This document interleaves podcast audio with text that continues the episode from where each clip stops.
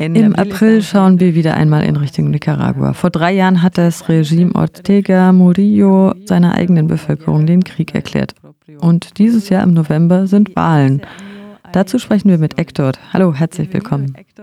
Hallo, vielen Dank, Maike. Ich bin Hector. Ich komme aus Nicaragua. Ich bin Journalist und Rechtsanwalt und bin ich auch Mitglied der Kommission Unidad Nacional Azul y Blanco in Nicaragua. Das ist ein großer Bündnis der Opposition.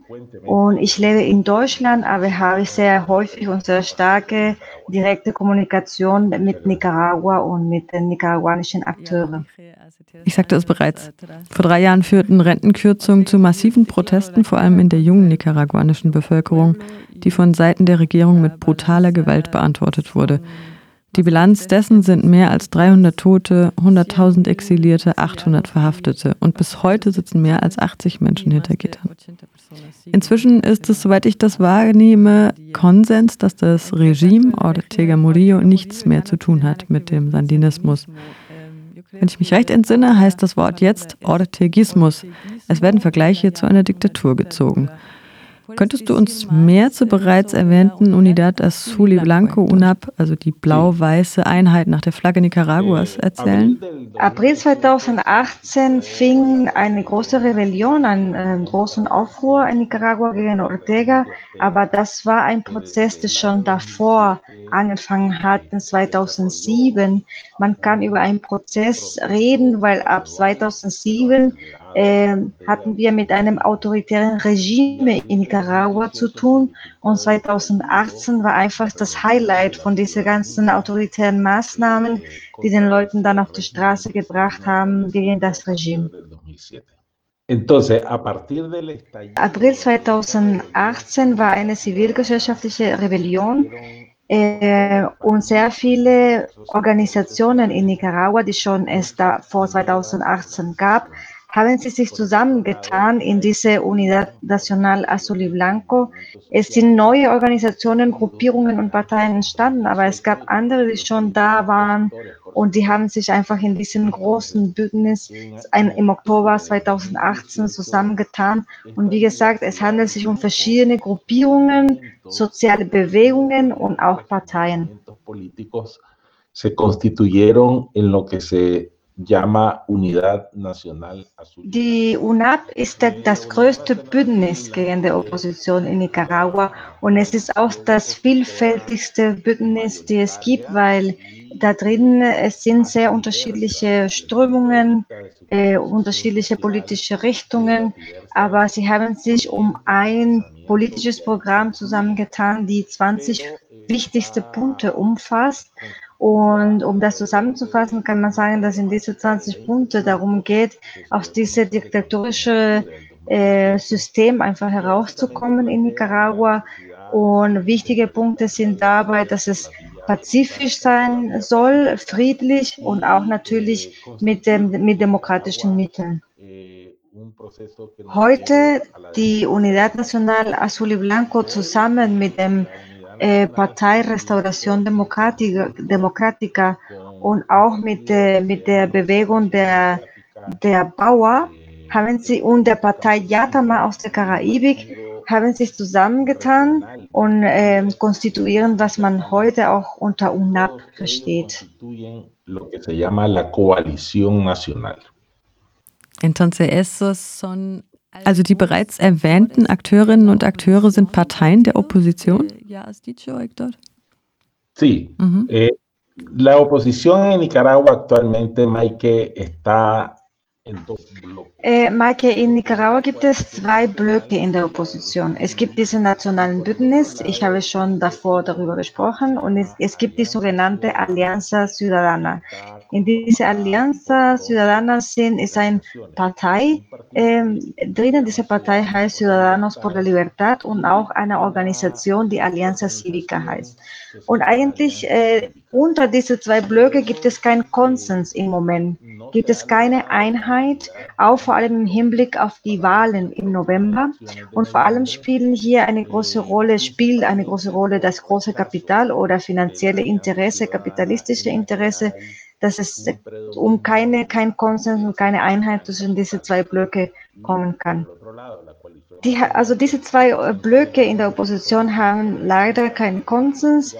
Das Einzige, was sie gemeinsam haben, ist, dass sie darauf beharren, dass in Nicaragua nur durch demokratische Mittel äh, gearbeitet werden soll, dass man in Nicaragua wirklich eine Demokratie etablieren soll und dass diese Demokratie, äh, diese, diese neue Regime, die in Nicaragua entstehen soll, soll durch friedliche Mittel auch auf den Weg gebracht werden und durch Wahlen natürlich. Es gibt keinen Konsens über diese zwei Punkte hinaus, aber jetzt wird über diese, diese Möglichkeit, dass diese Blöcke sich verständigen, wird daran gearbeitet in Nicaragua momentan. Ortega, wie du gesagt hast in deiner Einführung, Maike, ist nicht mehr sandinistisch. Also wenn man über Sandinismus redet, über diese, diese Bewegung, die in Nicaragua gab, die haben die Prinzipien des Sandinismus einfach verlassen und äh, die, die vertreten nicht mehr diese, die, die, diese Prinzipien, die es damals gab. Hay sectores que históricamente se han identificado con el sandinismo, pero que hoy están en la oposición al régimen de Ortega. In der Zwischenzeit geht die Repression weiter. Die Beobachtungsstation Covid-19 der Bürgerinnen und Bürger wird kriminalisiert. Das Land befindet sich in einer massiven Wirtschaftskrise und es gibt eine enorme Arbeitslosigkeit. Die Frage, die sich mir hier aufdrängt, ist, gibt es überhaupt noch Unterstützerinnen und Unterstützer für das Regime Ortega Modillo in Nicaragua? Eh, äh, die Antwort auf die Rebellion äh, der Regierung, Maike, war brutal und gewaltsam. Viele internationale Organisationen haben schon darauf hingewiesen, dass was in Nicaragua passiert ist, es war ein Verbrechen gegen die Menschheit. Und trotzdem konnte man schon vielleicht vor ein paar äh, Jahren sagen, dass die Anhänger von Ortega ein 35 Prozent der Bevölkerung ausmachten. Es war nie die Mehrheit, aber man sieht auch, dass diese, dass die Anhänger äh, von Ortega auch, dass das auch äh, abgenommen hat. Nach aktuellen internationalen Umfragen sagt man, mittlerweile, dass es 20 Prozent der Bevölkerung Ortega unterstützen. Und das ist genau der Grund, weil Ortega genau weiß, dass, dass es immer weniger Leute gibt, die ihn unterstützen, dass er einfach keine freie Wahlen in Nicaragua durchsetzen oder durchführen möchte. Die Frage ist natürlich eine legitime Frage, die sehr viele internationale Organisationen sich stellen. Okay, warum, wenn es wirklich eine Minderheit ist, die Ortega unterstützt, warum bleibt er immer noch an der Macht? Und das ist eine Frage, die einfach geantwortet werden kann. Und es ist, weil er einfach äh, total repressiv gegen die Bevölkerung umgeht. Also er hat die Macht über die Polizei, er hat die, die Macht natürlich über über das Militär und er regiert nicht mittlerweile, sondern alles, was man in Nicaragua sieht, ist einfach eine brutale, gewaltsame Repression gegen die Bevölkerung. Deswegen ist er immer noch an der Macht. Wenn die Opposition so divers ist, wie du sagst, und lediglich als kleinsten gemeinsamen Nenner hat, dass sie ein demokratisches System wieder einführen will, was sind die nächsten Schritte in Richtung Wahlen? Die nächsten Schritte in Richtung Wahlen ist natürlich, dass äh, von Seite von der UNAP, wo ich auch äh, selbst bin, ist es wieder darauf beharren, dass die Opposition in Nicaragua eine einzige Blocke sein soll.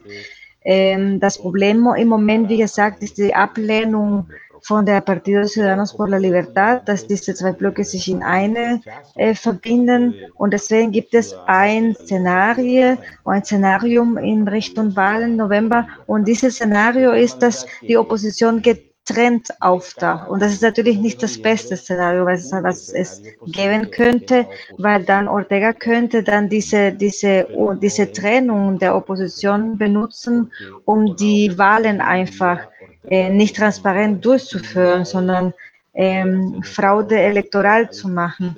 Das Fraude elektoral bedeutet äh, keine, keine transparente Wahlen, sondern manipulierte Wahlen.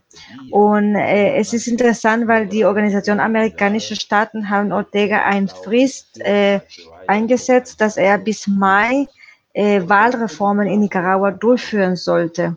Und wenn er das nicht macht, dann erwartet ihn einfach oder seine Regierung mehr Sanktionen, mehr internationale Sanktionen. Das ist ein, ein Frist für, für Ortega, aber auch für die Opposition. Bis dahin müssen wir, äh, bis Mai müssen wir schauen, dass wir in Richtung Einheit arbeiten. Und in diesem Rahmen sehen wir, Maike, dass der internationale Druck oder die internationale Gemeinschaft eine große Rolle spielt. Es ist natürlich eine ergänzende Rolle. Es ist der internationale Druck ist ein ergänzender Faktor gegen die Diktatur, aber es ist sehr notwendig und für uns sehr wichtig. Um ein Beispiel zu nennen, kann ich zum Beispiel sagen, dass die Europäische Union schon sechs Funktionäre auch äh, sanktioniert hat wegen Korruption und auch wegen Verletzungen äh, gegen die Menschenrechte. Und in die USA hat 27 Funktionäre sanktioniert und auch neun Institutionen auch äh, in, wegen den gleichen Gründen, Korruption und Verletzung gegen die Menschenrechte und auch äh, Institutionen wie die Polizei. Und das sind wichtige Faktoren auch auf diesem Weg. Hast du vielleicht eine vorsichtige Prognose? Vielleicht als Ergänzung möchte ich äh, sagen, dass jetzt gerade in den USA beide Parteien arbeiten an einem Gesetz und diesen Gesetz äh, wird Renacer, ge, also wird so genannt. Und es geht vor allem da, darum, dass Ortega in Nicaragua auch die demokratischen Wahlen äh, durchführt, dass äh, ihm dazu zu verpflichten, Demokratie in Nicaragua auch ernst zu nehmen und freie Wahlen durchzuführen. Was könnte es passieren? Ortega muss die Wahl am 7. November durchführen. Es ist natürlich noch nicht sicher. Man muss einfach mal abwarten, welche Bedingungen dann im Mai, welche Bedingungen für die Durchführung der Wahlen äh, präsent sind. Und man, es, es, man muss einfach mal abwarten. Es ist nicht so vorhersehbar, ob die Einheit der Opposition möglich sein wird. Aber was man klar sagen kann, ist, dass sowieso, wenn die Einheit kommt oder nicht, Ortega wird verlieren. Es kann sein, dass die, wenn, wenn die Opposition in, eine, in einen Block äh, eintritt für die Wahlen, der Verlust von Ortega ist sowieso sicher. Und wenn die Opposition getrennt in die Wahlen geht, es wird natürlich schwieriger, dass Ortega verliert, aber es ist nicht unmöglich. Es ist sehr wahrscheinlich. Aber wenn es keine, keine, keine freie Wahlen gibt, die Opposition will, entweder zusammen oder getrennt, will natürlich oder möchte unbedingt Ortega äh, auf diesem Weg auf die politische Bühne herausfordern.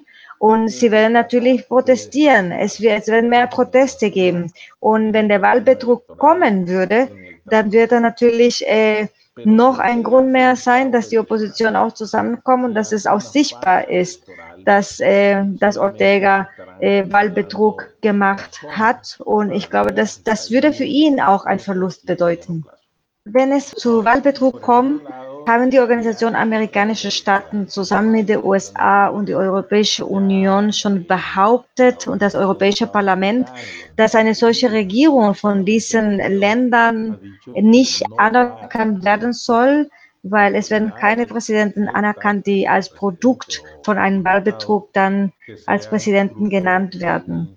Das ist sicher, von daher, äh, Ortega befindet sich jetzt in einer Mühle, dass er unbedingt das berücksichtigen muss, dass Wahlbetrug auch für ihn auch mehr Sanktionen und auch viele Probleme auf der internationalen Bühne bedeuten werden. Ja, Maike, äh, ich möchte gerne sagen, dass die Nicaraguaner wirklich entschlossen sind, Demokratie wieder zu gewinnen in Nicaragua. Es ist schwierig, aber wir als Nicaraguaner, wir haben uns, äh, wir machen uns Mühe, dass es wirklich sich um einen Prozess, ein friedliches Prozess, ein zivilgesellschaftlicher Prozess handelt mit friedlichen Mitteln und wir sind wirklich äh, auch trotz dieser Schwierigkeiten entschlossen, dann in einer, unter einem demokratischen System leben dürfen zu können.